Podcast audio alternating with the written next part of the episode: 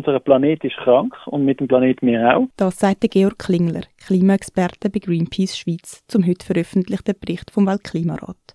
Brand, Überschwemmungen und andere extreme Wetterereignisse. Die Erderwärmung und seine Folgen sind klar und deutlich zu sehen. Der Zeitraum zum Rudern umreißen ist laut dem Weltklimarat aber begrenzt. Der Weltklimarat, kurz IPCC, hat heute den zweiten Teil von seinem sechsten Sachstandsbericht zu den Folgen vom Klimawandel für Mensch und Natur veröffentlicht. Aus dem Bericht liest man, dass Folgen der Klimakrise schon jetzt spürbar sind und sich mit jedem Zehntelsgrad weiter intensivieren. Solche Botschaften hört man seit Jahren. Die wissenschaftlichen Fakten sind eigentlich klar. Mit jedem Bericht gehen wir aber in die Tiefe und die wissenschaftlichen Grundlagen zeigen immer deutlicher, wie schlecht es eigentlich um unseren Planet steht, meinte Georg Klingler von Greenpeace. Je mehr wir wissen über die Klimaveränderung, die schon stattfindet, also jetzt schon quasi feststellbar ist, und in Zukunft wird stattfinden, desto mehr merken wir, es ist eigentlich Worst Case. Das heißt, mit jedem Bericht haben wir nochmal eine genauere, also nochmal eine größere Lupe, die zeigt, hey, wir sind eigentlich zu optimistisch gewesen in der Vergangenheit.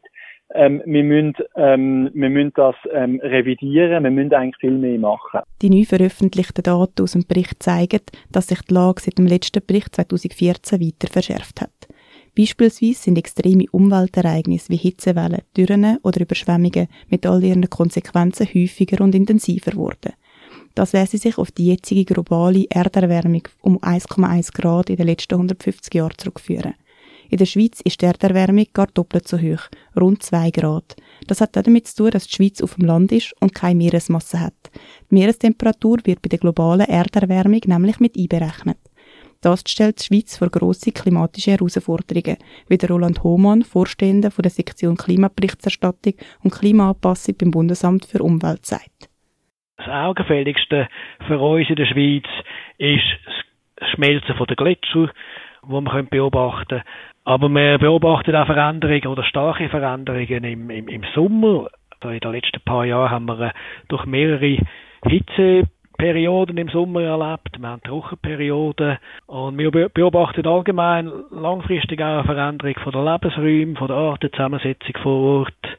Die Vegetationsperioden werden länger. Der Frühling fängt äh, früher im Jahr an und der Herbst kommt ein bisschen später im Jahr. Geht die Entwicklung so weiter wie bisher, wird sich die Schweiz nur auf eine deutlich höhere Erderwärmung einstellen müssen, sagt der Roland Hohmann vom Bundesamt für Umwelt. Die Veränderungen, die er jetzt geschildert hat, die werden sich natürlich in Zukunft auch fortsetzen. Je nachdem, wie sich die globalen Emissionen in Zukunft entwickelt, wenn wir in der Schweiz mit einer Erwärmung von bis zu 4, 5 Grad bis Ende Jahrhundert rechnen, was nicht gelingt, Treibhausgasemissionen global massiv zu senken.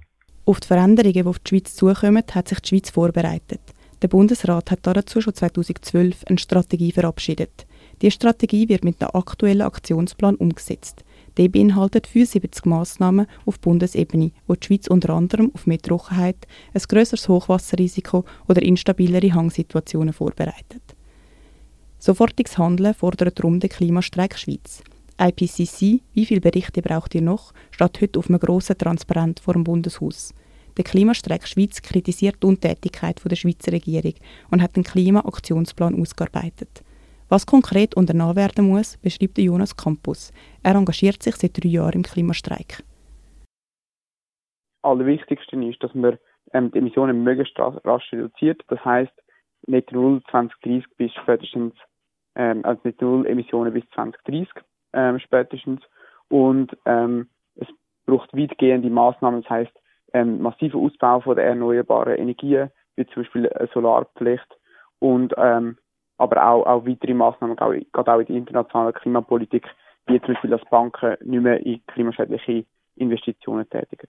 Es bräuchte eine Bewegung von unten, um den Klimawandel noch abzumildern, sagt Jonas Campus vom Klimastreik der parlamentarische Weg ist definitiv zu langsam. Darum gibt es ja den Klimastreik. Wir sagen eben, man kann eigentlich nicht mehr darauf warten, dass Politikerinnen und Politiker irgendwie dagegen handeln. Für das hat es viele Berichte schon gegeben, dass man, dass man kann, dass jetzt einfach ein plötzliches Umdenken man dort kann erwarten, sondern jetzt müssen wir das selber in die Hand nehmen. Wir als einfach normale ähm, Menschen, Bürgerinnen und Bürger, ähm, müssen jetzt dagegen aufstehen. Bleibt zu hoffen, dass es nicht nochmal so viel Bericht braucht, um effektiv gegen den Klimawandel vorzugehen.